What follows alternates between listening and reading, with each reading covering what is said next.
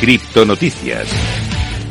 Empezamos a repasar toda la actualidad del mundo cripto y hoy tenemos que hablar mucho de la Unión Europea. La primera noticia es que ha endurecido la prohibición de las criptomonedas a Rusia en una nueva ronda de sanciones. A medida que la invasión de Rusia a Ucrania entra en su séptimo mes, la Unión Europea está endureciendo el control de sus sanciones económicas contra el país invasor para incluir todas las billeteras de criptomonedas y algo más. Específicamente, en el octavo paquete de sanciones severas contra Rusia por sus acciones agresivas en Ucrania, la Unión Europea ha introducido prohibiciones adicionales, incluidas el servicio de criptomonedas, según dijo la Comisión Europea en un comunicado de prensa esta misma mañana. Seguimos hablando en este caso de la Unión Europea que está tramitando el MICA y está diciendo que el KIC será obligatorio para wallets y exchange de criptomonedas en Europa. La regulación de los mercados de criptoactivos ha sido aprobada en el Consejo Europeo del 5 de octubre. De octubre. Se trata de un paso importante para dotar de un panorama legislativo coherente sobre las criptomonedas en el continente. El texto de las leyes fue firmado por los representantes de los gobiernos miembros del bloque en el Consejo de la Unión Europea. Se espera que los cambios entren en vigor a partir de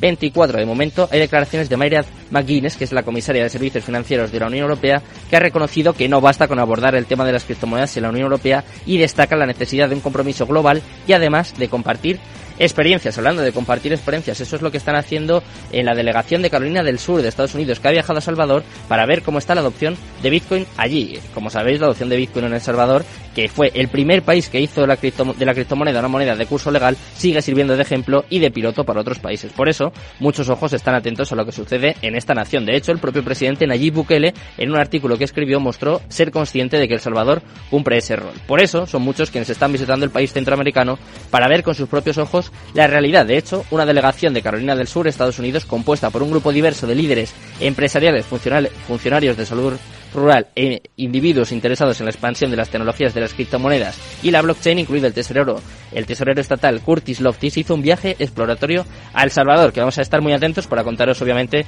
todos los detalles. Y vamos con la última noticia del día, en este caso, el pasaporte del fundador de Terra Do que ha sido invalidado por el gobierno de Corea del Sur. El Ministerio de Relaciones Exteriores de Corea del Sur publicó un aviso en su, sitio web anunciando que invalidaría el pasaporte del fundador de Terra, Do Kwon, avanzando una medida que el gobierno dijo que estaba considerando por primera vez el mes pasado. Esta es parte de las acciones que está llevando el gobierno de su país en la búsqueda de que Do Kwon asuma la responsabilidad por el desplome de la stablecoin USDT de Terra que afectó a cientos de inversores en todo el mundo. Otras medidas se han relacionado con la incautación y congelamiento de fondos cripto que presuntamente le pertenecen, aunque eso sí es cierto que él lo ha negado, y además con una alerta roja emitida por la Interpol para su búsqueda internacional. Seguimos muy atentos a todas las noticias que se producen en el panorama cripto, obviamente, te las vamos a contar, pero llega el momento más importante del programa, llega la entrevista del día. Vamos a hablar un poco de los NFTs.